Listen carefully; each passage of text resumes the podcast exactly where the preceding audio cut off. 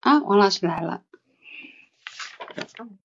好，因为我这边行还可以吗？挺清楚吗？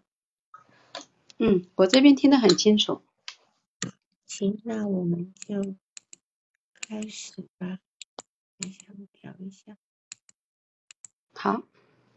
嗯，因为这是一个连续案例嘛，哈。嗯嗯嗯。终于赶上了，赶死赶慢赶的。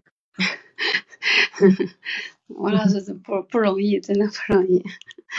好，那好，那好开始。嗯，好，那我开始介绍了。我先从一般资料这方面来开始着手。然后呢，我这次来访还是把它命名命名为小 A，好吗？这样子。嗯，嗯，行，好，嗯，好，我从一般资料里面做一个简单的介绍。呃呃，来访呢，小 A 是二零零六年十七岁。啊，在高中，二零零六年出生的，家庭成员呢，他是一个，他是家中的独子，爸爸妈妈、爷爷和奶奶，还有大伯啊，然后大伯母这里没有出现，是因为大伯母的信息不是那么的多。然后这个呃，这个来访的来源是平台的来访啊，就是我在一个咨询机构的一个平台来访，嗯嗯，他的来诊原因呢是在家拒绝沟通。自称呢是呃在呃学校里有社恐，常常待在自己的屋子里自娱自乐，对现实中的外界接触非常的少啊。然后我说一下对来访的第一印象，他的身高呢是一米七五，皮肤很干燥，他经常会痒，身上会经常会抓，脸上也有些痘痘。但是虽然他有些痘痘，但还是会让我觉得他长相是清秀健康的。嗯，我想表达自己观点。哎，你说。他还痒吗？他还痒啊？他现在痒比以前要好很多，而且那个痘痘也少很多。嗯嗯嗯，这样子。嗯嗯。好，那呃，他表达自己观点时，他会夸张的手舞足蹈。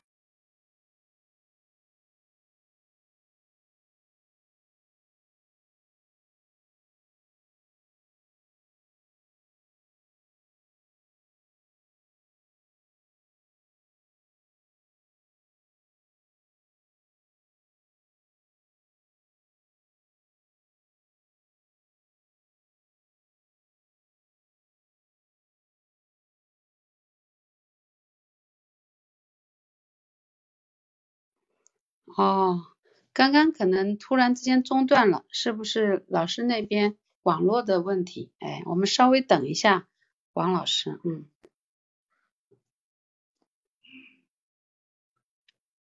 那个哈，我因为我在山区哈，所以我在想，我还是不要出视频好了，免得到时候一直卡，好不好？好好，可以，嗯嗯嗯，OK，好，那我继续继续说，嗯嗯嗯。然后我刚刚说到，就是呃，来访呢，小 A 呢，每次他表达自己观点时，就是他的注意力比较集中，表达自己观点的时候呢，他会手舞足蹈，就是他的动作会比较的夸张，而且在我看来他会比较有趣，他夸张的很有趣的状态。然后呢，我和他的这个沟通呢，消除了陌生感以后，就除呃除了前面的一两次消。陌陌生感消除了以后，他会以各种他自己舒服的姿势躺着，或者斜坐在沙发上，偶尔呢会去回一下手机上面的信息。当我呢会提到回信息时，我说，哎，那个小 A，你如果想回信息的话，我可以等你。他会马上就会放下，把注意力放在我们的沟通上面，啊，他会是这样的一种状态。然后呢，他出来咨询时，他的咨询结束的时候，我发现他有一个动作，就是他离开房间的时候，他会偷偷的先窥视一下外面，呃，看一下外面有没有什么，就像有点像呃这个有点像什么呢？像那些那个侦探小说里面那些侦探一样，他会先往外探个头去看一下，然后呢，小心的轻手轻脚的走。但过了一段时间以后，他就没有了，嗯，他会这样子。那我我说一下他当时的那个呃状况，就当时来的那个状况和他的描述。他呢是在学校里和老师有各种的较劲，就是他觉得老师嗯对他并不好，嗯，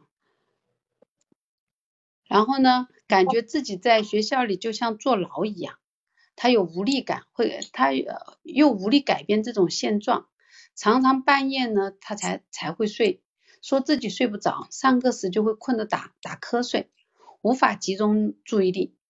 被老师点名后，他又会感到很气愤，觉得老师在对待上呢有不公正，会痛苦的，呃呃，会会痛苦。为什么别的同学可以这样不被点名，而自己为什么就做不到啊？他会这样子。然后我们的治疗设置呢是一周一次啊，已经有了二十五次了啊，已经二十五次了。那每一周呢，他都会按时到，他基本上没有一次说呃。嗯，不来或者说不愿意来，他都会。据他妈妈说，他是很积极主动的来。每次来之前呢，他都会第前天晚上他会提早睡呀，或者为了这次咨询呢，他会愿意去做一些改变，这样子。嗯嗯。然后我说一下他的那个家庭成员，重要的关系人，啊他的这个爸爸妈妈、外公外婆、爷爷奶奶、大伯，这所有的亲戚啊，他全部都住在一个小区。啊，全部住在一个小区，是一个大的社区里面，也就是说，他是一大家庭住在这个位置上。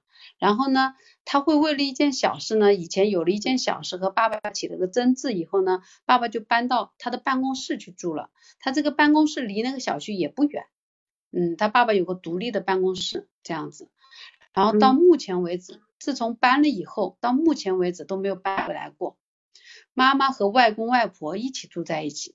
爸爸住在公司，然后大伯和爷爷奶奶一起住，他们是这样，自己来访就是小 A 和妈妈和外婆外公在一起住，然后呢，哎，在这样子的时候呢，来访是怎么去评价他妈妈的？我说一下他妈妈的这个部分哈，就是他觉得他妈妈是一个正常的外表，哎，有一个比较好的工作，比较温柔，然后工作比较忙，回来比较晚，自己出状况的时候呢，第一时间出现。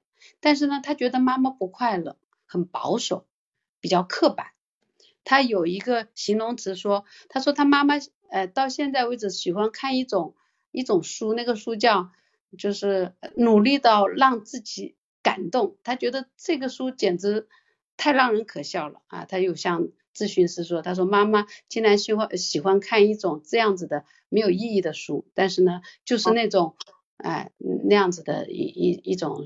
书的性质，然后呢，来访对爸爸的评价是有技术，能提供资金支持，但是呢，有不同的人生观、政治观、说话方式呢，都都不一样。和自己旅游过，他觉得一点意思都没有。爸妈分居两年到现在，爸爸爸爸会会会怎么样呢？他也不愿意回到这个家里来，然后呢，他会觉得说。嗯，这这种方式也挺好，他觉得。然后呢，呃，这个小 A 呢，总觉得爸爸离他距离很远，只有在什么时候他会去找他，就是在一些技术支持，比如说他的玩具坏了要去修呢，他才不得已会去找他爸爸。一般的时候呢，他跟他爸爸没有什么语言，没有什么交流。嗯，然后呢，妈妈说爸爸是个官二代。在外面呢比较好面子，在外面总感觉爸爸总是顾着别人家的孩子，让儿子感觉会被忽略。爸爸说主要原因其实是不喜欢和外婆相处，所以才离开那个他们住的那个地方的。就是爸爸的说法和呃小 A 所看到的和妈妈的说法它是不一致的啊。呃来访就是小 A 一直会觉得是自己把有力量把爸爸给赶走了。他觉得这样挺好，啊，这是他对爸爸的感受。然后呢，他对外公的评价是，他认为外公呢就是一个一生就是一直三件事轮流的：抽烟、下棋、爬山。然后呢，比较内向，样子比较显老，没有鲜活感。就是他总觉得他这个是没有什么，在他的生活当中没有什么激情的。嗯，他觉得这三件事情，嗯，对他来讲就是照搬、照葫芦画瓢。很无聊的一一个部分，然后呢，他对他外婆的评价是，他之前是职业医生，然后现在呢也会弹钢琴，会做饭，有自己的社交圈。他觉得的外婆呢会显得比较年轻一些。啊，这个这里面又说一下他的爷爷和奶奶，他的爷爷呢七十岁，有有点像他外婆的这种感受，就是不显老，他会去炒股，还会去打牌，还会去爬山，也就是他也有他的社交圈。但是呢，跟爷爷呃一起的奶奶呢，就会显老，而且会做饭，比较热情，常常会抱自己。也就是说，在他们的家庭聚会当中，他会去主动的去抱小 A。然后呢，他也是一个经常生病的呃一个一个奶奶。他觉得这个奶奶对他虽然亲近，但是呢，他是一个经常生病的，然后呢比较显老的样子。嗯，然后说一下他的大伯。他大伯呢是跟爷爷奶奶一起住，经营着一家公司。他但是在小 A 的感觉里面，他觉得大伯啊就是在公司的楼顶上种菜的、养猫的，工作非常的轻松。他觉得他好像工作没有什么太多的工作，他的工作的目的就是为了在他的那个公司的楼上、楼顶上去种菜。在他看来，他就是觉得大伯就是干这样的一份事情的啊。这是这个这这个部分。然后呢，呃，小 A 呢对自己的生活观是这样子，他说能活到三十岁就够了，过得丰富一些，不在乎时间的长短。中年爸妈的工作没有什么不快乐的，但是呢，不不想过这样的生活。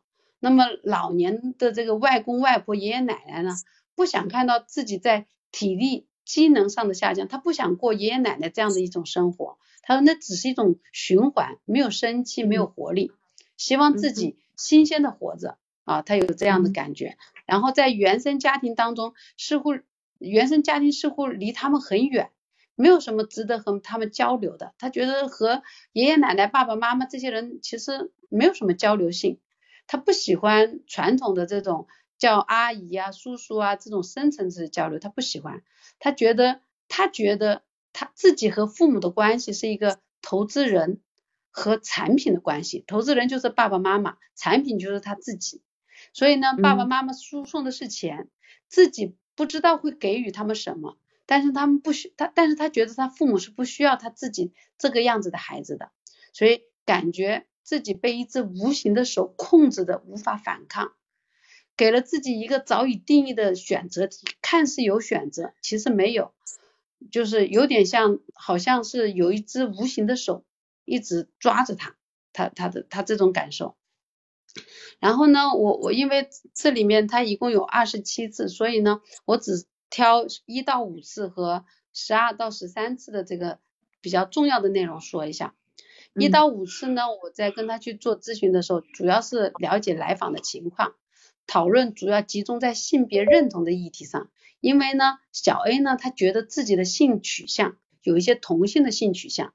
因为他喜欢穿女孩子的衣服，偶尔，但是他并不穿出去，他会向往这个部分，觉得自己不够瘦。他其实一米七五的身高，一百四十五斤，但是呢，他觉得要一百四十重才更好。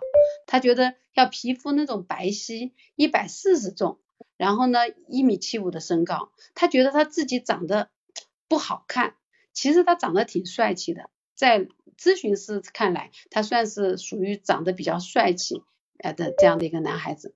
然后他喜欢一个网友。对呀，嗯，你你记得我，我记得你的案例写的是他希望一百七十五公分高，一百一十斤，是你说写错了还是还是是刚刚说错？没有，我刚刚说的是是我口误吗？我说的他希望自己一百七，就他现在一米七五高。那么他现在的重量是一百四十五重，但是他希望他一百一十斤啊，对对对，他希望自己对啊，那他那有一百一十斤一七五，对吧？对，对的对的，嗯嗯嗯，对，嗯，他这个这个偏向于在咨询师眼里偏向于就是一些比较细、比较瘦高的女女孩子的那种。对，骨瘦的这种，这个如果放在女孩子身上是非常瘦高的，放在男人身上那简直就是一根一根火柴棒。那就不那在咨询师觉得，如果他一百一十斤重的话，我觉得他根本就谈不上帅气，那就是瘦骨嶙峋了，哎，有这种感觉。他觉得这种就是很瘦，然后皮肤很白，他喜欢自己成为这个样子。然后他就拿了一个男网友作为一个这样的一个一个一个一个参考，他觉得这个网友啊，他就觉得啊皮肤很白，然后是他是风格是偏中性的，中性偏男的。他觉得他自己是个中性偏女的，所以他很想自己找一个女装去见他，而且他对这个网友说的，并不是说他是个学生，他说他是一个已经呃工作了的一个 IT 的这个呃这个这个成年的一个呃男士啊，他是这样去去在网络上和别人这样子进行自己的形象的这种描述的。然后呢，那个时候呢，一到五次的时候，咨询师是。哎，呃，就向他反馈说，我支持你，哎，去尝试，去尝试去见他，然后呢，你可以好好去规划一下，感受一下真实的感觉是什么样，然后呢，也会跟他去探讨说，如果你失望了，那你怎么办呢？那么小 A 就说，如果我失望了，如果那个男网友呢，我感觉失望了，那我就去找另找其他的人。他在在他的反馈当中，这个小 A 好像并不难过，他失望，并不是说对这个男网友是一见钟情，然后呃那种感觉并没有，他只是觉得有点好奇，如果失望了，那我就找别人吧，说的很轻轻而易举，很不是那么深情款款的状态，嗯，然后说一下他十二次，十二次呢，他是呃就是。呃，前面的多少次呢？基本上都是在跟小 A 呢去做一些呃他的一些困扰的一些事件，比如说他的一些呃这个呃人际关系，然后呢他常常碰到这些问题。到了第十二次的时候呢，正好就是下就是月考，马上就要月考了。那个时候呢，他成绩是在下降的，然后呢物理、数学啊这这些东西他都觉得好烦。爸爸不回家，十二点多才工作，也就是爸爸他是不回家的，他一直在他的工作室里面。然后妈妈呢，工作加班，然后呢做一些瑜瑜伽，然后会看这些刚刚我说的，努力到感动自己的这样子一些书。他他他称为叫四大名著的毒鸡汤，所谓的名著指的是这种我们所说的这种鸡汤式的这个这个这个书本啊。然后呢？游戏中呢，游戏中呢，他是他觉得原神就是现在很多男孩子都觉得原神很好玩，有些女孩子也是这么样，但是他觉得不是，他觉得原原神这个游戏其实是一个什么呢？赌场的妓院，他觉得呢，他是免费入场，呃，那消费呢就要收费的，所以呢，他觉得这个原神其实也不好玩，他觉得进去以后他其实就是要消费的，他能看出这个部分。小 A 呢对一些贵重的东西比较在意，比如说手机、电脑灰尘，他要清理的干干净净的。这个来源于什么？来源于他妈妈，他妈妈其实就一直有一些强迫性，在清洁方面有些强迫性，他有些洁癖。那么小 A 呢，他在这一次的这个这个咨询当中，他有强调说，他觉得他自己下滑的状态他接受不了，他的。疫情中精力的下滑、体力下滑和脑功能下滑，他感觉他自己接受不了这样的一种下滑的下下降的状态。那么到了第四十三次的时候呢，就有说到，呃，他会总是会担心别人，担心别人，只只说他总是会，就是说。说这个朋友说了一些困惑或者具体的一些事情的时候呢，他总是担心自己不能够更好的去帮助到他的朋友，哎，他会为此而感到很焦虑。他总觉得他朋友只要说的一些这些他困扰的事情，叫朋友自己困扰的事情，他总要想个方式去去去帮助他们。但是如果帮不到呢，他就会觉得特别的难过，而且特别的焦虑，而且会烦躁。在社交上呢，他会去猜想同伴们的想法。自己没有表达更好或者没有用处是用处的时候呢，他总是会多想，总是多多表达不好啊，少表达又更不好啊，他就会有这种既表达不表达这两者之间，他会不停的矛盾，就是到底要怎么样，他不知道，但是呢，总是会多也不行，少也不行，怎么说也不行，他会有这样子，他希望外在有个力量。介入去拉自己一把。这个时候呢，咨询师会跟他讨论讨论了一个话题，就是说到就就说到他说我咨询师说，如果一个人呢一直往下掉到一个无底深坑里，他会恐惧和害怕，一直往下沉的话，那会怎么办呢？啊，咨询师会引引导这样的一个话题问他，那小 A 就会说，他说这个东西啊，那要怎么办呢？那我就要扔一根绳子下去，让这个呃这个人呢去抓住他，这是一个办法。然后第二呢，他觉得如果自己觉得没有底的话，当一个人扔一个石头下去，下面发出一个咚的，好像听到了那个触底的声音，他觉得这个一直往下掉的这个人呢，他会觉得特别的恐惧和害怕。因为那个底就出来了，所以他在特别是在小 A 在形容这两两个这个想法的时候，他是手舞足蹈的，很有形象式的，很有声音的感觉式的去形容它，而且他形容的过程当中是非常有趣的，说话也具有一种跳动性啊。然后咨询师就会说，他说如果哈强化明确告诉了这个人呢，说这是个无底的深坑。只要你保持适应的稳定的动态状态，才能够想如何上行。哎，嗯，在这次的讨论当中，小 A 呢，他是非常畸形而且有趣的，但是呢，他并不想到说我如何上行，但是他总是会想到说，哎，只有哎有一个人放一个绳子下去让他抓，就是让一个人帮他拉他起来，要么就是他会担心下面触底的感觉的那种恐惧感，发现自己好像哎。这这样的感受，他只会在这个两个环节里面不停的自己去说，似乎对咨询师的说的这个部分的内容里面，他似乎很多时候他只在意他自己说的是什么，而且会不断的去延伸他的思想想法有趣的这个部分。啊，他会是这样子一种一一种就是在咨询做过程当中一直会有这样的一种状态，嗯，然后哎，然后我说一下这个最后。后面就是因为我们这个是连续督导，其实这个之前有做过一次，但是在那次督导的以后呢，我就接下来又做了差不多有呃有五次啊五次左右。那这个五次当中就有一个比较呃特殊的一个事件，就是这个呃呃小 A 呢，他在二十一次的时候来到咨询室的时候呢，他。他他之前有一个爱好，就是玩那个枪，那个枪是仿真，看上去就跟真枪一样。他是很多时候是到香港去购买的，然后呢，其实购买的时候还得有一些什么手续啊。他每次自己在家里摆弄它，有时候跟人家玩。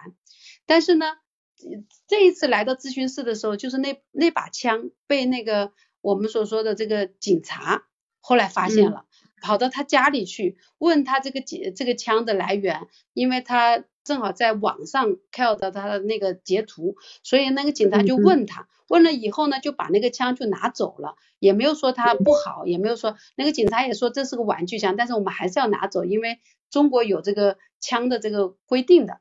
所以呢，他其实状态并不怎么好。他来的时候呢，他是就是他也跟咨询师说，哎呀，那个枪拿了就拿了吧，也无所谓，但是呢，情绪比较低沉。然后呢，接着呢，这件事过后呢，他下面还有个什么呢？他下个月要开始考试，他对各个科目他都不太有信心，因为为什么呢？在这次之前呢，他是常常不去做作业的，包括咨询师也跟他去讨论过这个部分，他还是不去做作业，他会很晚睡，在课堂上会直接趴着睡觉，然后就觉得一天就没了，就这样子。然后这个时候呢，咨询师带动了一个问题，什么问题呢？就问他，我说，哎。如果你觉得哈，如果可以的话，你觉得你在一个什么样的一个年龄的话，你这个时候你会选择，你会觉得好一些，你会选择几岁呢？一下子这一句就这个议题一下子把他就勾起了他的那种感觉，一下子他整个人就会崩溃了，他就会说，他说我一定不会选择现在的年纪，因为呢，我现在的年纪是最糟糕的年纪。因为呢，我提早出生，我就会什么，我就会是二十五岁。如果我提晚的话，我就九岁，比现在好太多了。因为我碰到了疫情，而且呢，他觉得，他说初中啊，我初中的那帮同学实在太糟糕了。如果我不生活在我现在的岁数，我就不会碰到他们，他们就不会让我现在变得如此的糟糕。这是他的原话哈。嗯。他就说，如果我早出生的话，我的考试题也不会这么的难。他说，全部的学生都不会这么的卷啊。然后咨询师说，他我说那未来呢？如果你晚出生九岁的话，也会这样吗？然后他觉得，只要晚和早都不会出现他现在的这样的一个样子，就是相对会比较极端，对他现在的悲观性，嗯，这这个样子。然后呢，他会，他觉得他一定要拿到那个大学文凭，他觉得如果没有拿到那个本科文凭，他就就无法工作，然后他就会觉得他就是这个人生就毁了，完全就毁了。然后呢，他以前的这个老师有跟他说，他的基这一次的考试可能比较的重要。会跟他的升学有相关，所以呢，他就觉得突然之间，他通过这样的一个问题，他整个人就崩溃了，然后呢，就特别的泪流满面，他会觉得他生活没有希望了，他彻底完了。我我我那个时候咨询师会感觉到，他把那个枪支的被被拿走了，然后呢，这些东西全部好像生活上没有任何的希望。他说的有一句话就是说，我的人生毁了，完全没有希望了，我考不上什么大学了。我要重新开始，我要做一只猫或者其他的动物，我不知道下次还能不能来到这里和你见面。但是呢，我十五分钟以后我必须要去那个学校，我要去那个我很讨厌很讨厌的地方，但是我又必须一定要去的地方，这样子。然后咨询师就会问他说，哎，那我们你你你你现在想要做什么吗？你你一定你觉得一定要去这个学校吗？我们可不可以有其他的方案啊方式啊？他就很激动，他说：“他说他改变不了什么事情，他也不觉得他不能去，他觉得他一定要走这样的一步路，就这样子。然后呢，表情上特别的绝望，嗯。然后咨询师会跟他说：，哎，那下次我我我觉得在这里我会等你啊，然后会做这样的一些陈述。这个时候呢，哎，小 A 他还是表达他自己的想法，然后呢，径直打开门出去，出去了以后呢，突然之间他的样子就变化了，就。头就开始往上扬，扬了以后呢，就整个人呢虽然是泪流满面，虽然是不看上去还是比较悲伤，但是呢，在外人看来，并不能够很容易能够分辨得出他在咨询室那种激动的样子，哎，但是呢，我从他的背影看上他特别的痛苦，他就这样子，然后这个时候呢，我就呃散就是快步的走到他妈妈那里，然后跟他妈妈谈了一下。然后叫他妈妈到我的咨询室，让他在那坐一会儿，让他缓一下，呃，跟他妈妈谈。但是呢，妈妈是出其意外的，只要我一跟他说了，妈妈就马上答应说暂时不去学校，呃，这个这个这个，我我愿意帮他去去去做什么请假处理。然后呢，妈妈会这样子。当妈妈出去的时候呢，跟小 A 说的时候呢，小 A 那个神情不像是那种。就是不像是那种，哎呀，突突然别人能够给我一个出口，很高兴的样子，没有，他还是那种闷闷不乐，头头上扬，然后呢不吭声，好像跟谁都搭不了话的这样的一种状态啊。然后呢，他妈妈就一直追在他后面，就像一个呃这个呃呃讨好他似的说，哎，你你可以不用去，我们这个十五分钟，我们我们今天不去了，啊，我我来请假，就这样子，就这样。然后呢，咨询师跟他说，也说，哎，我们下次见。然后就跟他去确认，说小 A，我们明天见，这样可以吗？然后呢，他就轻微的点了一下头，然后他们俩就这样子就这样走了。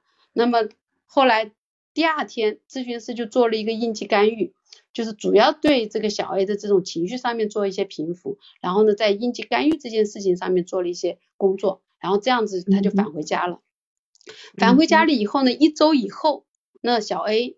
他就又过来咨询，那这个时候呢，小 A 就跟咨询师说，他很开心的说，他说妈妈终于开始听自己说话了，他觉得学校的饭菜质量也提升了，环境也没有以前潮湿了，老师也没有以前那么讨厌了，然后呢，他觉得这个 G 一的考试分数并不影响他大学的报考，所以呢，所以呢，他觉得一切的东西好像似乎一下就美好了，包括他的网友。哎，他非常注意的那个网友呢，也给他发来很多的问候，然后呢，给他很多的关怀，他觉得好温暖啊。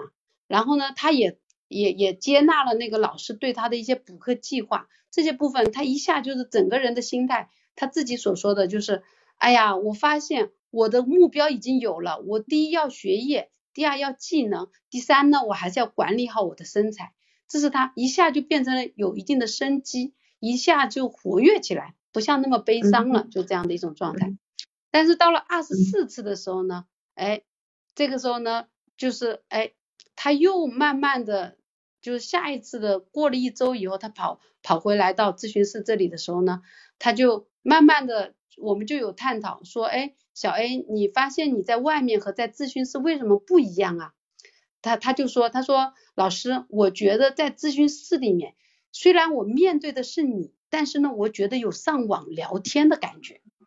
他说，在外面所有的人面对上面，我都不觉得，呃，我都不觉得像上网聊天，我都觉得他们对我来讲，我觉得我需要装出一个很很不让人接近的样子，因为我很担心，我很紧张。但是只有在咨询室，包括咨询师眼前。他会觉得他很轻松很自在，然后呢有上网聊天的感觉，他觉得哎这个感觉实在太棒了，这是他向咨询师表达的。他说他可以畅所欲言的那种喜欢的感觉，但是呢一到现实当中，他就会把自己包裹起来，仰着头不说话，然后呢他会告诉我说那个感觉他是很紧张，他不想，他不知道怎么去跟别人说话，但是呢又装出一副很平静的样子。好，然后呢，到了下一次的这个时候呢，哎，我发现就是这个来访呢，就是我们的小 A 呢，他似乎他又慢慢的又回到了他以前的状态，就是只是针对有趣的话题的时候呢，手舞足蹈，咨询师得绞尽脑汁的去想一些他的话题，但咨询师也会跟他说，哎，那个小 A，你这一次是不是你也可以找一个话题来跟我来说呢？那么这个小 A 就会说，没有，没有什么。那个，我觉得这一周都很平淡，没有什么可说的，不知道说什么，嗯，我搞不清楚。但是呢，呃，那个咨询师就会跟小 A 说，哎，如果我一直待在，我们俩一直待在这样的一个房间里，你就一直拿着手机的话，当你离开的时候，你会遗憾吗？你会感觉难过吗？哎，这小孩就说，我会的，我确实会感到遗憾，我会感到难过。但是呢，我现在我确实不知道要说些什么，但是我仅仅就是这么待着，我也觉得好，但是我也想跟你说一些话题，但是我找不出来，哎，所以就是咨询师和他的这种互动，会感觉到就是小 A 是一个，在他有困难有难点的时候，咨询师的这个作用就会发挥的特别的大，但是呢，在他正常哎这样的状态里面的时候，发现只有有趣的话题才能把他去挑动。呃，有有感觉，而且他会很有激情，很有那个。但是呢，这一系列的这个激情和感觉，似乎他听不太到别人在说什么。他会把他的话，他的理解会说的非常的完善、具体、有趣，他会这个样子啊。然后在学习上面，他又会又会怎么样？又会回到那种哎抱怨呐，很烦呐，晚睡呀。然后又会觉得做一个普通人老死了没意义啊，会羡慕那个二十五岁的这个这这样的一个年龄啊，他就会这样的一种状态。那呃总体来讲主主要的这几次就基本上是这个样子，嗯。好，因为这个来访我们是第二次督导哈，对的。我觉得这个来访它是一个非常可以用我们用来当成一个青少年了解的一个非常就是标准的一个案例。一个非常标准的，就是说，呃，来访来诊的原因说是在家拒绝沟通，然后他自称为有有社恐，对吧？哈，然后他会在自己的圈子里、自己的屋子里面自娱自乐，然后现实接触的很少。那么我觉得，事实上呢，他这种拒绝沟通，跟他的自娱自乐，还有号称社恐的这件事情。都是因为一个年代的一个一个关系，就是说，我们现在是进入一个叫做原子化的年代，一个原子化的年代。什么叫原子化？因为原子化其实是一个我们最小的单位，这是我们的下一代，这是我们的下一代，我们的下一代已经进入这么一个原子化的时代。那么，不管我们今天是作为一个咨询师，还是作为一个父母，呃，作为一个要面对一个青少年的一个成年人，我们都要去理解这个部分。否则我们就会有代沟，那然后呢，这个代沟呢，可能就跟银河那样的辽阔哈。那么原子化的概念是什么呢？它其实是来自于古希腊的一个那种朴素唯物的一个主义的一个哲学，就是一个最小的一个单位，在这个最小的一个单位里面呢，嗯，人的那种个人的那种就是他的观念是一种虚构的。他有些人，比如比如说，他会在呃虚拟的网络世界，他会很自在，因为那是一个虚构的世界。那么当然，他刚才讲，他刚才跟你讲，他说他跟你有一种上网聊天的感觉，虽然这边也说明了他很放松，但是我们要想到另外一个层面，上网聊天的那些人是跟他是什么关系？嗯，是比较陌生的，嗯，比较陌生的一个关系，异地陌生，也许很亲近，但是有一部分不在现实层面。嗯。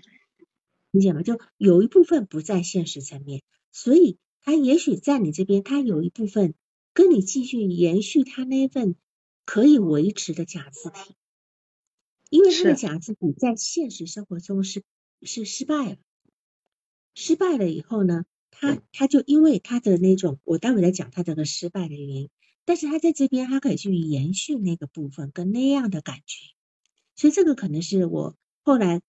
呃，你刚刚讲到那个部分，我突然想起来，这个地方要，嗯，要好好的让你去跟他工作的地方，嗯，就是什么叫做在网络聊天的感觉。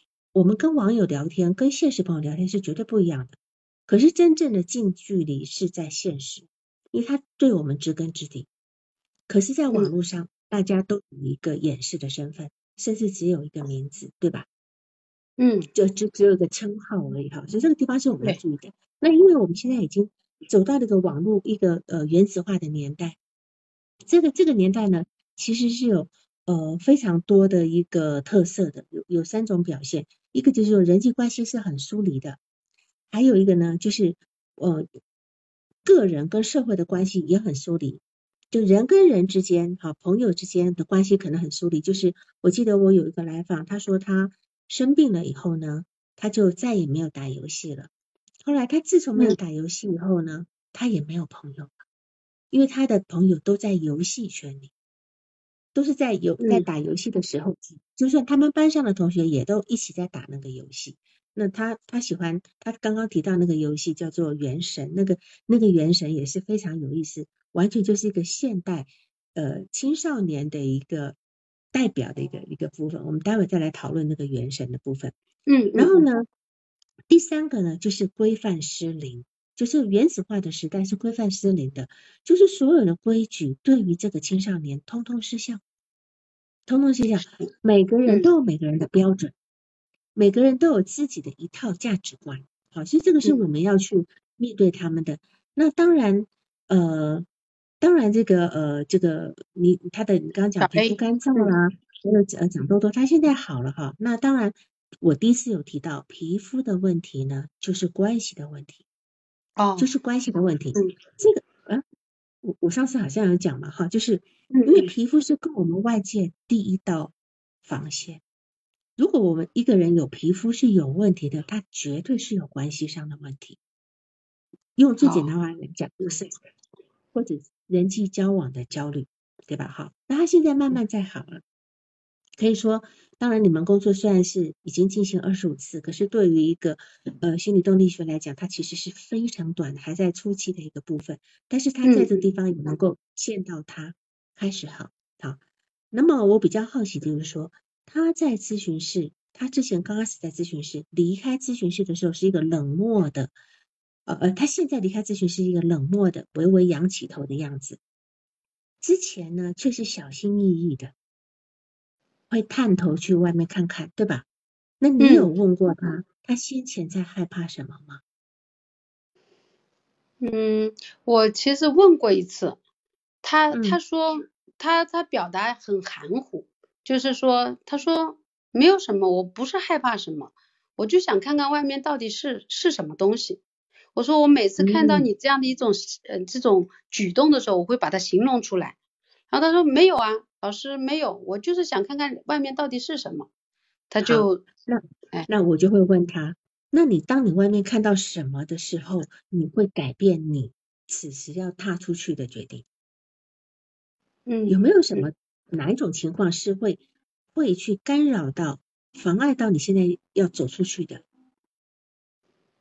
因为他如果要走出去完全不受影响，他为什么要这样看？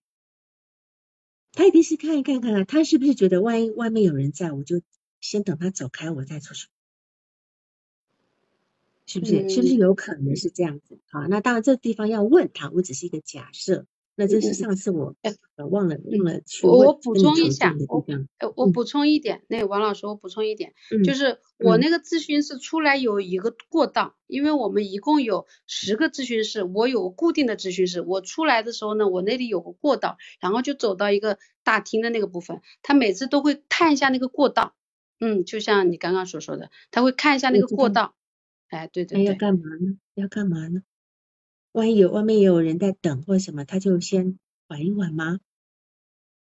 因为因为他今天来这边，其实是一个人进入咨询室，多多少少都有点呃羞耻感，多多少少都有，多少啊？那么他在尤其他他就是一个嗯，反正一个自恋型人格嘛，哈。那在这个地方来讲，就去理解他内在怎么想的。然后他提到就是说，嗯，他在学校里面。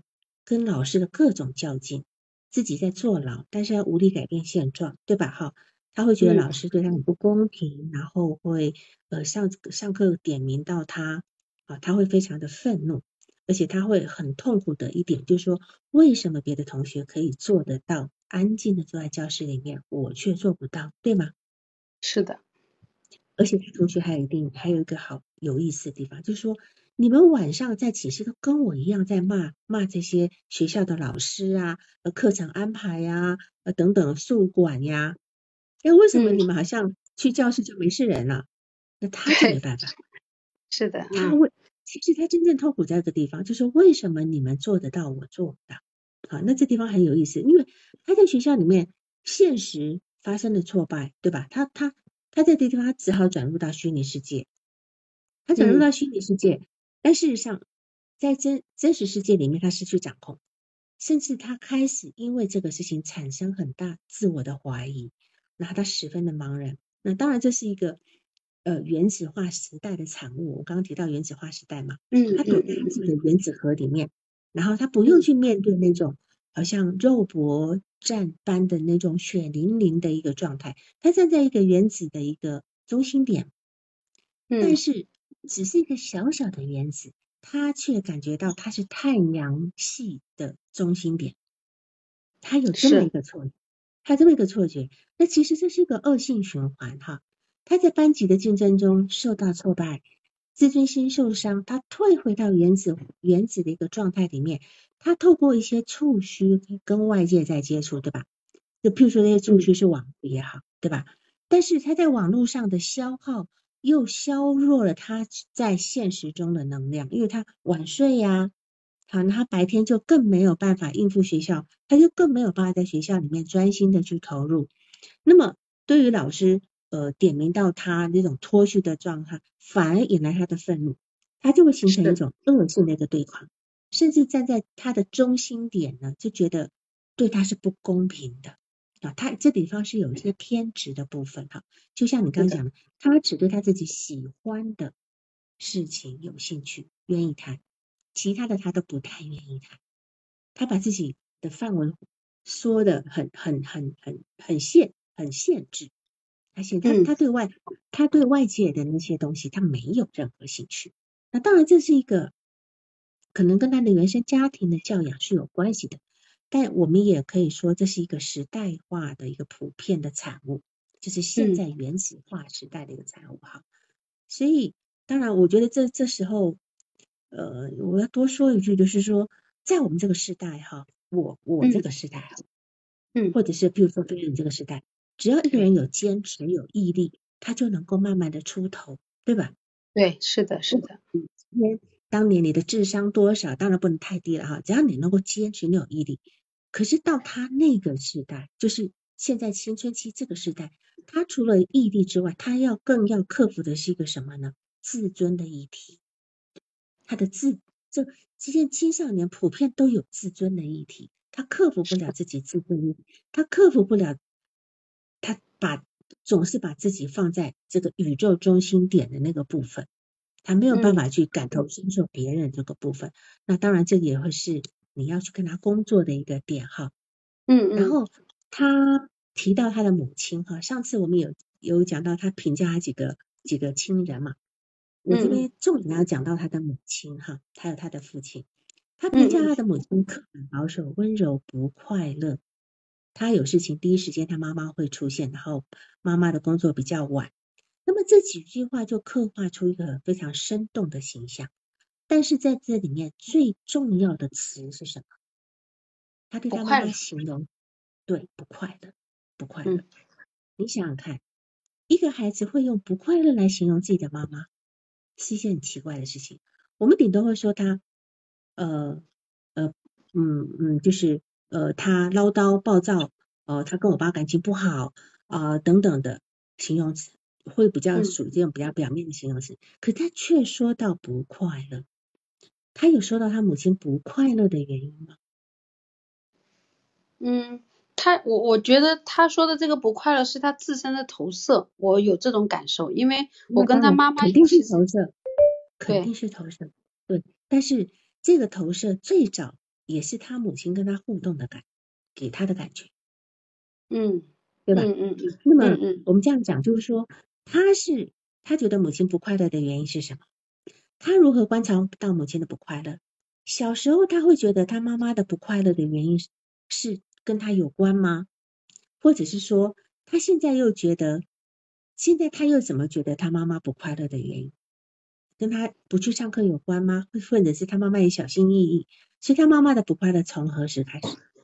他所认定的妈妈不快乐是从何时开始？当然，这地方就如同你说的，有非常多投射的部分。我们要去这么问他，就是想要知道他内在的投射，对吧？嗯。如果说一个母亲看起来总是不快乐，好，那么我从现实面来讲，这样子的妈妈对于孩子会有怎样的影响？如果嗯，这个妈妈是从小就让来访觉得妈妈是不快乐的，那么这个孩子会不会觉得我其实不怎么讨人喜欢？嗯，是吧？低自尊，嗯，对，或者是说会觉得别人对我有意见这样子。那么现在他是否会觉得老师在批评他的原因总他总会觉得说你们就是看我不顺眼？因为他很早就种下了这个部分，而他并不去管自己是不是有错。他上课睡觉，老师说他有错吗？但是他不觉得，他觉得是老师找他麻烦啊。所以这个字，他他把情绪跟事件搞在一起哈。那么再者呢，一个母亲的情绪，对，假设我们假设她母亲就是不快乐了哈。嗯。再者，我们要假设一个母亲的情绪的表现，对于孩子的影响是非常大的。如果一个母亲很焦虑。那么，一个母亲担心她的孩子是有问题的，那么她就等于在告诉孩子你是有问题的。比如说，一个一个妈妈总是担心孩子生病，那么等于在告诉孩子你是弱的，你是很弱的，你是保护不了自己的。这其实是母亲一直在传达、传递，或者是母亲不快乐的表现，也可能让孩子觉得说生活是苦难的，是折磨了。他内化了母亲的想法、情感、信念，所以会在，所以我会在这个地方多说一点。他现在呢，有一个非常两极化的，我甚至很有点担心他是不是有点双向。当然，如果除除开呃疾病的诊断之外，他那种绝对化，这一周高兴的不行，啥事都好，连连连教室都不潮湿了，连餐厅的饭菜都好吃了。嗯，然后下一周来又变了，全部推翻，对吧？他全部推，就是他他那种分裂跟那种极端的那种这种跳的部分，我我觉得你是要跟他在这地方要去适当的面值一下的。哦，嗯，这要适当面值一下，因为你你你的工作里面也有认知的成分嘛，哈。是的，这个是的，嗯。然后呢，接下来我要讲一种爸爸的部分。他把他的爸爸，他跟他爸爸发生了一次打架事件，爸爸的指头有点骨折，对吧？是的。骨折了以后，他爸爸就搬出去了。他还觉得说他很得意，把爸爸给赶走了，对吧？那么这样，他他把爸爸赶走，显得得意，除了有一种战胜的感觉之外，是不是像一个成年礼一样？一个成年礼是一种宣誓，一种象征。好像这个家庭的男主人换人了，换成是他了，对吧？我觉得他们家好像女性一般好像弱势一点，外婆、奶奶啊，哎妈妈都稍稍都稍显弱势一点，反而是男性爷爷、外公跟爸爸都是比较强势。那么反过来讲，这是不是一种俄狄浦斯俄狄浦斯式的一种对父权的阉割？不是父亲阉割他哦，而是他对父权的阉割。嗯，反过来，那么对于这样的一个阉割来讲，IP 不就就是来访者他到底有怎样的感觉？他有那种察觉不到的内疚吗？对于母亲失去了丈夫，丈夫搬出去了，他有怎样的感觉？难道他还是觉得很开心吗？家里不用爸爸，有我就够了。那在这地方就有一个非常躁狂的状态。这地方，嗯嗯，然后他他他他一直觉得说，呃，他他希望那个，嗯嗯，怎么讲？就是说，他对他们家男性的要的说法都是很理性的，呃呃，爷爷、爸爸、父亲都是很很很理性的说法。对女性的成员来讲，就描述的比较有情感。奶奶很热情，会抱自己；外婆会弹钢琴，很文艺；妈妈很温柔，不快乐。你看他他他对女性的的那种嗯形容词是带着情感的，感觉在家族里面女性比较弱，对吧？但是他现在他打败了第二代的掌门人，他他打打败了他的爸爸，他成为现新一代的掌门人。但是他这样的方式是不会让他真正感到骄傲的，因为他毕竟还是需要跟他爸爸拿钱，嗯嗯，对吧？他说爸爸是给他经济支持的那那样一个人。所以他现在一定处在一个非常矛盾的一个状态，啊，非常矛盾的状态。然后，因为现在的青春期呢，要解决的议题比以前多太多了，啊，呃，个人的定位啦，我是谁啦，价值观啦，我的喜好啦，甚至我要怎么穿我的穿衣风格。以前我那个年代，青春期就只有制服，我们不用烦恼什么。好，现在的青春期孩子非常重要的是他的穿着打扮，还有他。他要对外面宣誓，我喜欢什么，我不喜欢什么，对吧？甚至连那个叫做手办都还有个人的风格的部分，哈。对。所以，对于而且还多了一点叫做性取向，性别取向。刚才有人在问说，他会不会有同性的同性性别性别取向的问题？嗯。性别认同呢，是现在这个年代越来越凸显的议题。你前前是是不是你前五次已经解决了他的性别取向的问题？对的对的，我对他的这种性别认同，在前五次的时候就着重在做这个部分。其实他对这个女性的衣服，他只是一个好奇，他喜欢尝试一些新鲜的事物。新鲜的这个部分，其实它并不具备这种哎真正女性的这个这个这个这这个部分，就是性性别取向这块，它其实是 OK 的，是一个正常的状态。但是他到现在还在喜欢这个，呃，所谓这个呃女性，呃呃那还他还是要求那个叫做什么，就是他的身材，呃一一百一十公一百一十斤，对吧？他还是要要有那种很柔弱、很中性的那种女性的美的那个状态，对吧？嗯，但是他做喜欢的，嗯，他做不到，他就是他他想做不到呀。他说他他他一百四十五斤，哪怕降五斤他都做不到，他只是会想，但是他做不到。他一百七十五，一米七五，一一四五公斤还行啦，还还挺好啊。对呀对呀，他的外形挺不错的。对，嗯，对，就是说我们在讲他，他现在还就还是对那个男性有好感，那个男性就是一个非常白净的、瘦的、斯文的男人，对吧？是的，是的，白净的哈。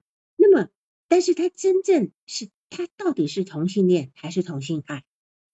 他在他是在成熟的情感上的选择，还是一种盲目的好奇，是吧？那么，嗯，我觉得他在寻找一个理想的自己，一一个理想的自我，在在形象形象上跟人格上，好，也在寻找一个理想自我。然后呢，他喜欢白净、斯文、瘦高的。几乎就是他对他自己形象的一个追求，是的，他喜欢那个男人的外在，其实就是他对他自己理想外在的一个追求，对吧？所以我的评估，他其实不是同性恋，他只是在寻找理想自我。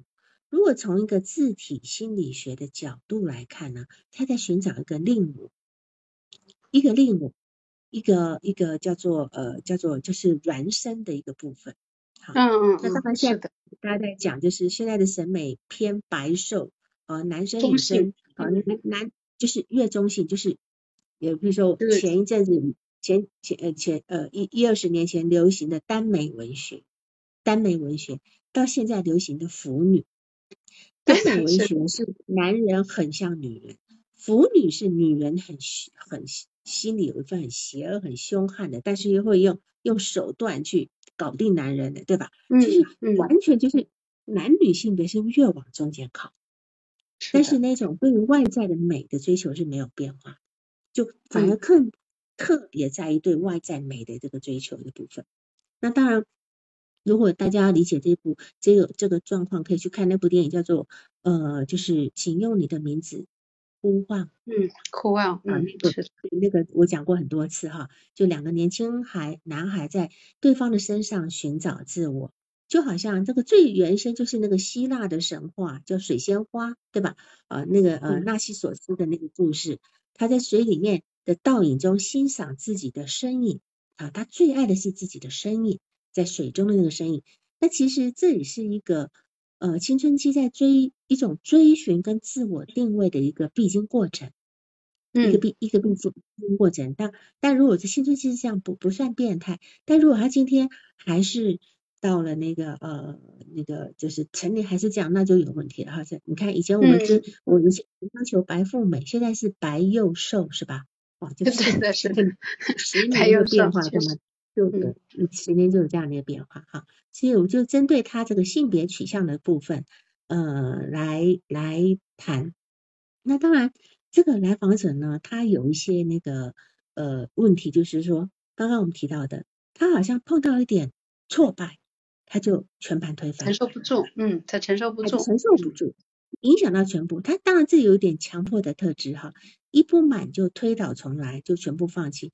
但是这个地方呢？其实还不仅仅只是他强迫的那个部分，因为他其实有那种不耐受，然后没有毅力，甚至延迟满足有问题的那个部分。好，甚至他觉得说要新鲜的活着，然后很有意思哦。他说，你问他想要活在几岁？二十五岁跟九岁。那没有问他二十五岁就还剩下五年就不新鲜了怎么办？他在讲二十五岁的时候，我就会问他。如果现在是二十五岁的你，你会干什么？你现在正在做什么？嗯，我这个问题问过他，他为什么很享受二十五岁的样子？就是要逃离这个学校的生活。没错呀，那再干五年就该死了。他说只要活到三十岁就不新鲜了呀。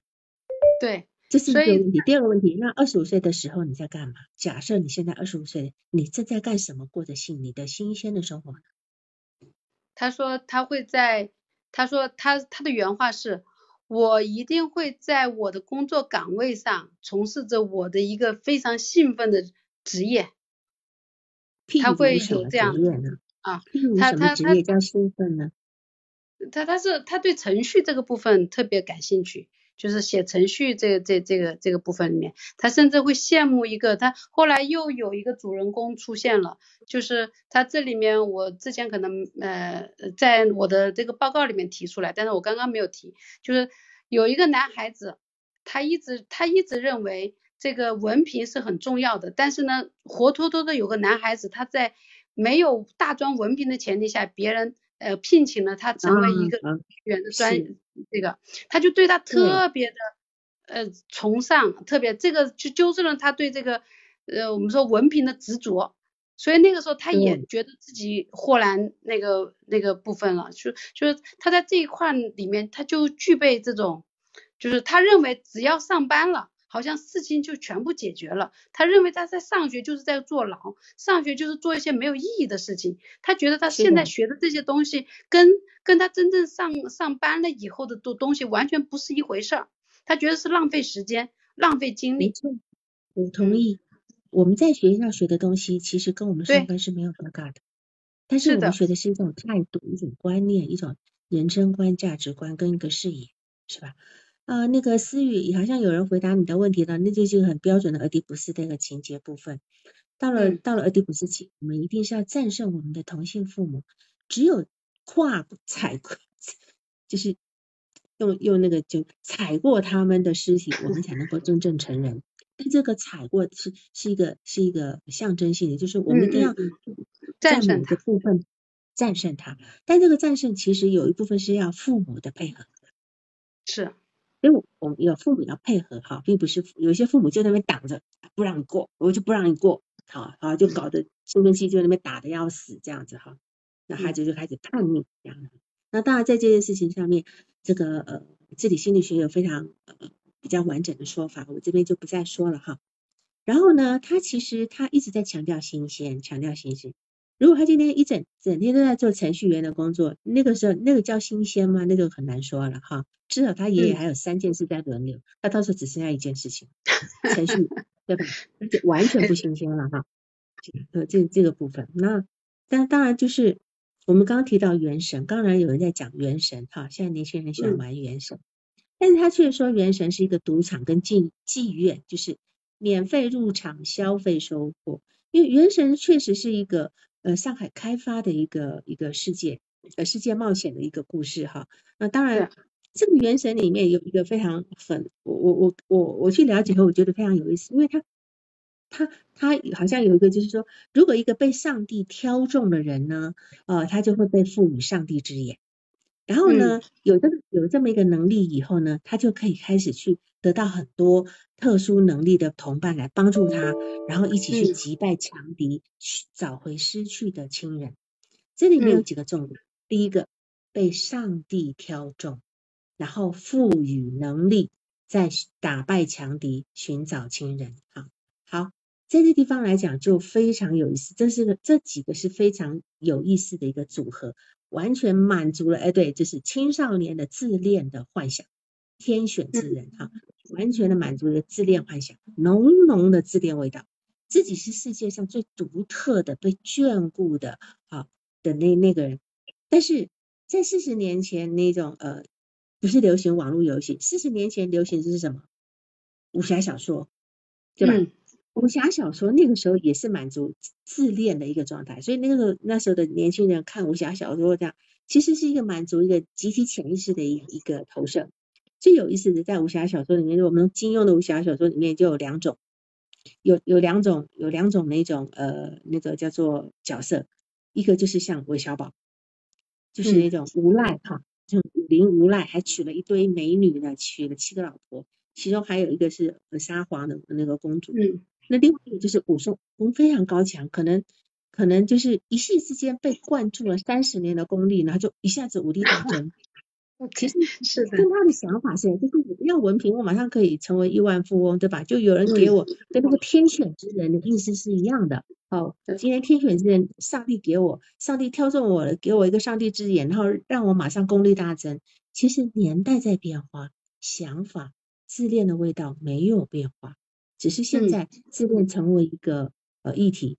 还有另外一个议题是什么呢？就是寻找失散的情人。其实这个也是当年动画片的概念。当年动画片不在寻找什么什么小蜜蜂找妈妈啦，呃，寻母记呀等等的这个部分。因为弗洛伊德就曾经讲过，我们每个人都有个名门幻想。这个名门幻想就是我们小时候，当我们在被妈妈骂啦，呃，得不到满足的时候，我们就会想说，嗯，我有一个非常美丽、富有、高雅的父母亲在远方等着来。我等着他们来接我，嗯，就孩子在挫败的时候，他都会有这个名门幻想，所以他其实，在寻找失散的亲人，在这个点上，也是一个名门幻想的部分。对的，小蝌蚪找找呃小小蜜蜂找妈妈是台湾的，这边是小蝌蚪找妈妈，其实都一样哈，都都都一样。这个什么苦儿苦儿寻母记呀什么的，这这个地方，那他。他说：“元神就是赌场跟妓院，他的用词非常的社会化。为什么呢？有一种小孩玩大车的感觉。因为元神它本身就是一个氪金手游，氪金手游大家都知道嘛，哈，就是它因为氪金是一个网络的呃呃热词，就是现在很多网络网络游戏都是这样子，你一进去玩，你就要充值才能闯关，是要充充值才能闯关。那么对于来访者来讲，难道这样的消费不应该吗？难道他觉得不合理吗？他是否有还是站在一个觉得要要要来满足我的部分？这个游戏应该什么？怎么会跟我处处收钱呢？哈，我觉得收钱是很合理的啊。他哪一天他做程序员，他开始开发游戏，他肯定也收钱的呀，对吧？他愿意免费给人家玩嘛？哈，嗯嗯，主体间跟自体心理学可以整合，可以啊。因为其实自主体间其实是延续自体心理学，然后补强了很多自体心理学当时没有说明白的地方。因为科普特毕竟过世的比较早，那么他其实，在科普特的晚年后面，他其实就科福特已经提到主体间了。斯多莫尔其实已经有跟科福特共事过，好，所以它其实是一个是我们讲是一个延续的一个理论，它并并不，当然有一些理论背后获得主体坚信的人去修正。但是并不代表他重新创一个，然后要一定要去跟自体心理学做结合。我觉得不是，他只是去完善了。就像其实我会觉得，自体心理学只不过是完善了。对，自体心理学也只是完善了精神分析，它也不能，所以他们都是一个大精神分析的框架，都是个大的。他并不是说我背叛师门，我重新成立了自体心理学。啊，那当时当时会打击弗洛伊德的原因呢？其实呃不是打击，是会打击科普的原因，是因为弗洛伊德的那些学生嫉妒，对吧？但是其实我会觉得，呃嗯，他只是在，因为我们知道，我们的所有理论都要修正的，永远不用修正的理论，那绝对是有问题的。啊，也许再过过一些年代，还会有来修正主体坚信，对吧？好，所以我我们的我们的东西就是要去。怎么讲？就是要去怎么讲？兼容，我们现在正在去兼容，所以现在大家都在讲是一个整合模式嘛，对吧？哈，好，嗯，好，那么再来再来看，就是我看一下哈，后面有时间有，嗯，嗯嗯，我我觉得哈，就是最重要的一点，就是我刚刚提到的，就是。他他甚至为了这一点而哭，就是说，为什么他的同学能够做到，他做不到？他的同学能够做到晚上大家一起批评老师啊，批评宿宿管，然后隔天继续在学校继续上课，还能够好表现，他就不行，他就要对着干，一直在那边较劲，对吧？好，嗯，我我我我会觉得哈，嗯，这个同学是可这些同学。叫就是正常发展，能够分清楚现实利害的关系，一边讨厌你，还可以一边正常的呃与对方对方互动，能够在学校融合呃这个融入学校，这是一个社会化跟人格成熟的一个表征，对吧？哈，把心理现实跟外在现实可以协调起来，对吧？同然后呢，同时存在的不会去彼此妨碍，对吧？那么，但是来访者他心里是怎么想的呢？他是怎么想，他就怎么表现，甚至呢还会有相应的行为。我们一般人可能不喜欢跟自己呃讨厌的人在一起互动，对吧？我们大不了我们躲开就对吧？我们不会去跟他对着干。但是来访会，来访是他只要是你不喜欢，他就会跟对方对着干，而且是越看越讨厌，他就办不到。然后呢，在这个地方来讲，嗯，就是说。呃，这个现实他去做，怎么妨碍到他的利益？他其实不管。做最重要在哪里呢？他反而会觉得同学的反应，他觉得很奇怪。嗯，他觉得别人有问题。嗯，哎，对，你们怎么可以呢？那我怎么就不行？所以他开始有一点怀疑，对吧？有点怀疑，所以他的标准是非常单一跟绝对化，他没有办法去呃呃在。就因为这样子，他适应不了社会，是他适应不了社会。好，那那这个地方，我们这样讲吧，他自己就能够绝对的好到让人家不讨厌他吗？他的种种不好，上课打瞌睡等等等等的，但同学也还会跟他一起玩呐，哦，或者是等等，对吧？所以，我们讲，其实也就是这个问题，他无法切换，在一个绝对的标准里面，他见不得说一套做一套的。水至清则无鱼，对吧？甚至也说，水至清呢，到了任何生命都没有办法存活，因为这个世界是没有这样绝对的清澈的，不可能的。我们到了，我们到了，到了幼儿园以后呢，我们就要去分辨，我们就不会不再去绝对的分辨说，哎。这个动画片里面，这是好人坏人，我们不会，嗯嗯，有绝对化的。小学就会知道，不会这么绝对。但是幼儿园看动画片都会要去说，这好的还是坏的，对吧？好，所以这个呃，当然我们尽可能要去要顾及到现实的部分，哈。那这个是我针对这一次的一个督导的部分。那你还有其他什么问题吗？嗯嗯嗯，呃，我我有个问题哈，那个王老师，其实我们在上次呃这个督导的时候，你也说到，其实我需要去澄清一些他的价值观、人生观。我发现只要有这样的一些议题，他是没有办法能够能够展开来跟你互动去讨论的，他他做不到。就是你哎，提问就很重要，提问就很重要，就像刚刚我在提问。他二十五岁要干嘛？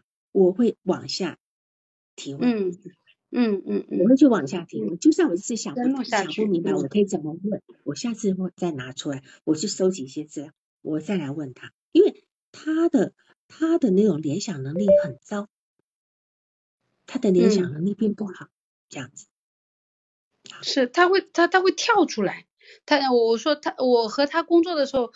他有兴趣的话题的时候，他会很很愿意说啊，和你互动特别好。但是呢，当我提到这个问题，他不太愿意说的，他会很容易跳出来，不去接你的茬，然后去想到一个别的，哎，这个部分他会有这样的一种状态，嗯，是。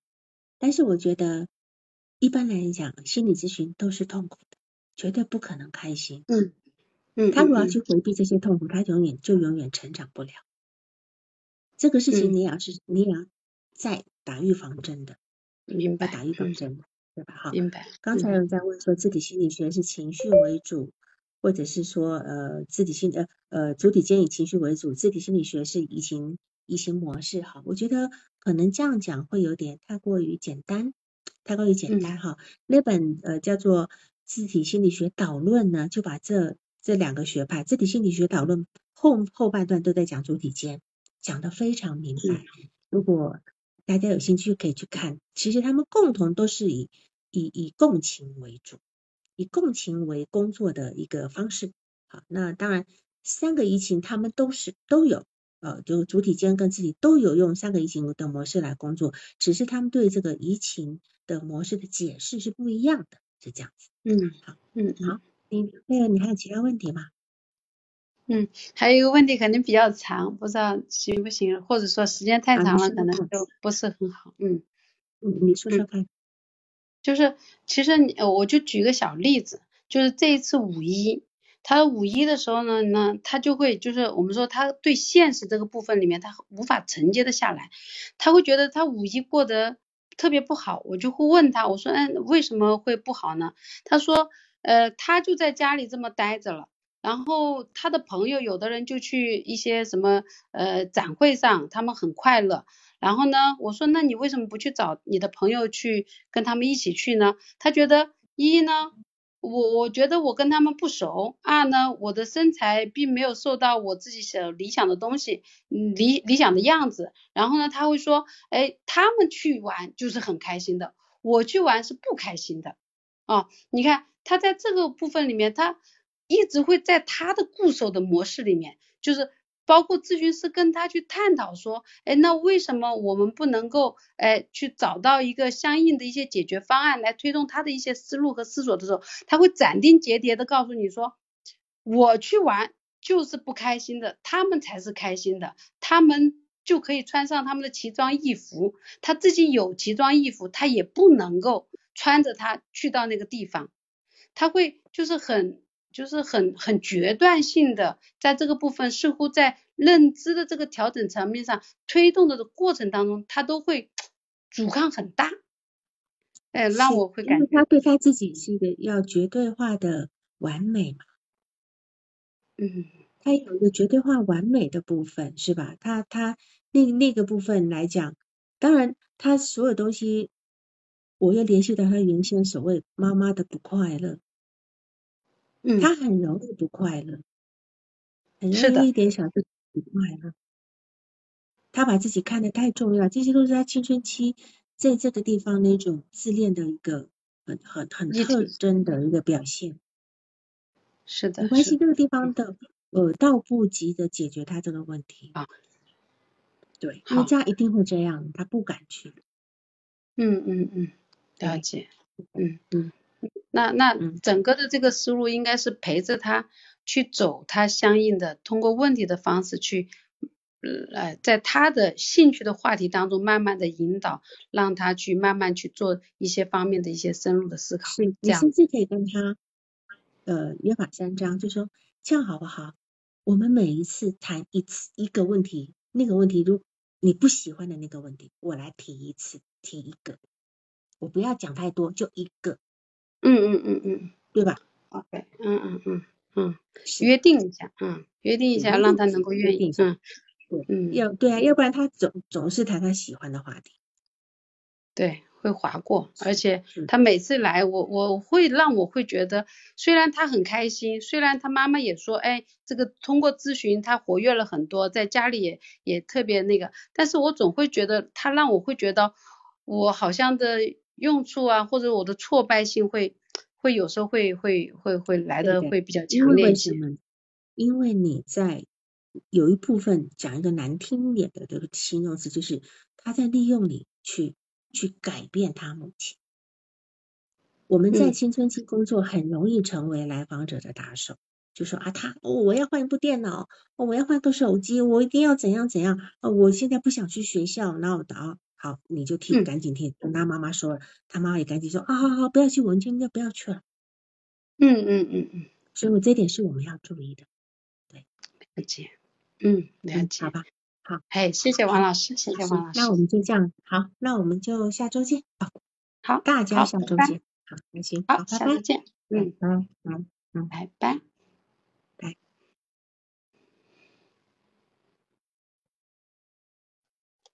本次督导完毕，喜欢请留言或分享哦。需要报个案的老师，请查看我们喜马拉雅主页个人简介，也可以在微信公众号搜索。星师之友，关注微信公众号后，联系微信客服进行预约报个案，完全免费哦。